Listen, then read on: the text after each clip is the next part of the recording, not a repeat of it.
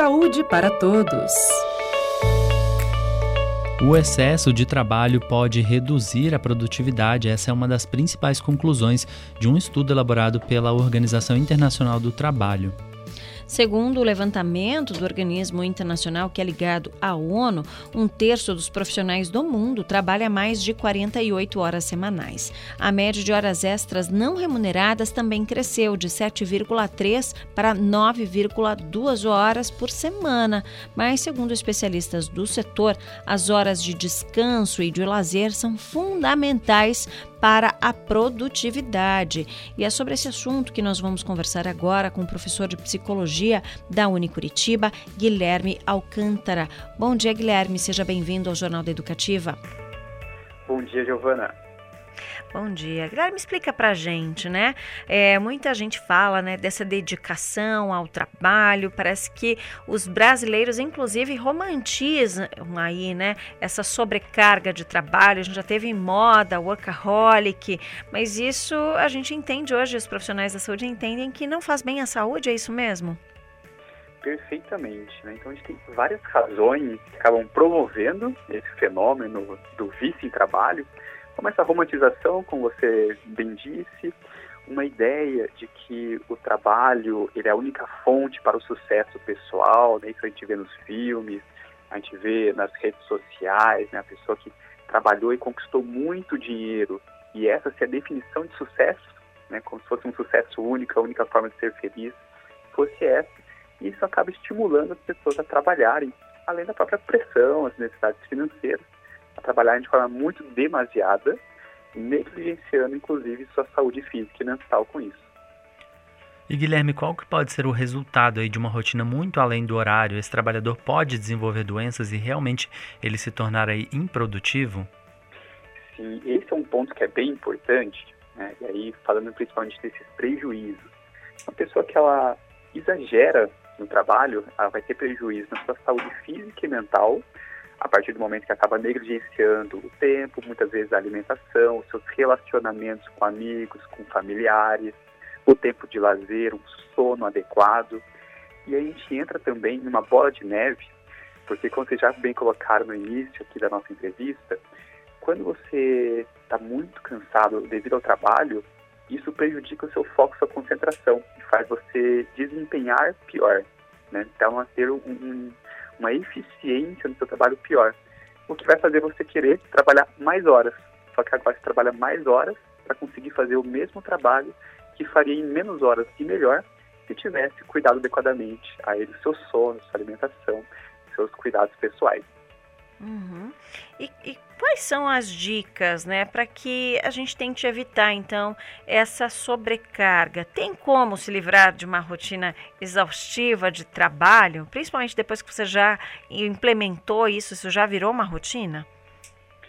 Sim, sim, é bem importante. É, e primeiro entender qual que é a sua situação, né? Porque a gente pode entrar em uma condição como essa por diversos fatores né, pela própria romantização, como a gente falou, mas uhum. pode ter uma questão de, de pressão por produtividade imposta ou pela empresa ou por si mesmo, né, de uhum. eu preciso ser melhor, preciso me superar, né, pode ser por alguma condição de, de ansiedade, então tem, tem, tem vários fatores que podem estar de alguma forma relacionados, né, até esse entendimento que o trabalho é a única forma de sucesso que a gente pode crescer na vida. Entendendo isso, fazer os pequenos ajustes e, em especial, o que é muito crítico e que todo mundo deve fazer isso, diria assim, de forma mais imediata possível, uhum. é conseguir equilibrar no dia a dia né, o trabalho com momentos de descanso, de lazer, garantir que você tem um bom tempo de sono e sono de qualidade, uma alimentação, atividade física, porque isso te colabora, inclusive, com a sua performance profissional, inclusive também acadêmica, né? O mesmo vale para estudantes, para você conseguir ter melhores resultados e também com isso maior qualidade de vida, equilibrando compromissos profissionais, acadêmicos, saúde física, mental, lazer e descanso. Então, Guilherme, era isso que eu ia te perguntar. Assim, esse vale também essa rotina para quem tem muitos compromissos, que além do trabalho emenda também com aí curso de idiomas e faz também às vezes uma pós-graduação ou faz alguma outra atividade aí. Isso também pode sobrecarregar essa rotina? Isso, pessoas que têm essa, essa jornada dupla, né, às vezes até tripla, né? Isso é muito importante. E aí uma dica, né, além de tentar esse, esse equilíbrio, tem uma outra dica que é bem importante que é de você estabelecer como um compromisso pequenas pausas ao longo do seu dia. Porque a gente aprende muitas vezes quando é pequeno ainda, né? De só parar uma atividade quando a gente conclui. Né? Só faz o intervalo, só descansa quando termina totalmente. E isso acaba sendo ruim, porque a gente leva uma exaustão. O que, que é mais interessante? A cada uma hora de trabalho, de estudos, daquela atividade que está focado, desempenhando, fazer um pequeno intervalinho, cinco minutinhos que seja, mas levanta, faz o seu sangue circular, respira, toma água, aí retorna. Isso já vai te ajudar bastante a recuperar um pouco né, do seu foco, do seu, da sua tranquilidade, né, te relaxar um pouco. Isso tende a, a postergar o momento do dia em que você vai sentir aquela exaustão maior. Então, se antes 18 horas, né, a pessoa que está nos ouvindo já se sente exausta, se ela colocar isso no seu dia a dia, vai ver que 18 horas ela vai estar melhor. Talvez ela comece a sentir aquela mesma percepção mais umas 20 horas, né, 8 horas da noite, mais tarde. Então isso vai te ajudando a ganhar mais tempo de energia, disposição e tempo de qualidade no seu dia. Uhum. E é importante a gente falar também, né, é, Guilherme, da importância da gente ter horas de lazer. Tem o tempo parado também, né? Por que, que é importante ter o tempo pro ócio, né? Ele é importante para nossa vida. A gente normalmente leva isso mais a sério na infância, na adolescência, na nossa juventude, né? Por que, que na vida adulta a gente acha que isso não é importante? E por que, que a gente tem? Como que a gente pode fazer as pessoas entenderem a necessidade, né, de ter essa hora ali do fazer nada ou de dedicar, né, a esvaziar a mente? Perfeito. Essa é uma ótima pergunta e é importante a gente diferenciar né, a nossa exaustão física da nossa exaustão e o cansaço mental. Uhum. Porque depois de uma atividade física, a gente deita no sofá, a gente descansa o corpo, né, melhora. Mas a exaustão mental, e aí acho que muitos ouvintes aí vão se identificar, às vezes você quer descansar, você vai, você deita um pouquinho no sofá, na uhum. cama, só que a sua cabeça parece que ainda continua super acelerada e você uhum. não descansa de verdade. Então, a gente precisa estabelecer isso como um compromisso, assim como se fosse um compromisso profissional ou acadêmico. Não, ó, este momento é o momento que eu vou descansar e eu preciso cumprir isso.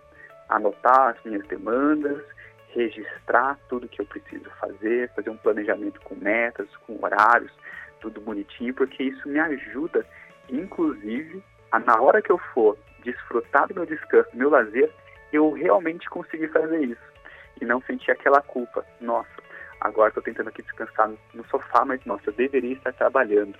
Uhum. Ixi, eu não estou fazendo aquele, aquele compromisso.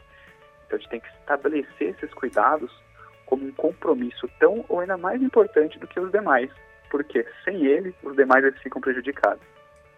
Tá certo. E sempre lembrar, né, que tudo é bem dosado, né, Guilherme, é o ideal, né? Nada em excesso, nem o lazer em excesso, nem o estudo em excesso, nem o trabalho em excesso, né? Procurar sempre o equilíbrio e aí cada um tem o seu, né? Tem que encontrar isso direitinho, né?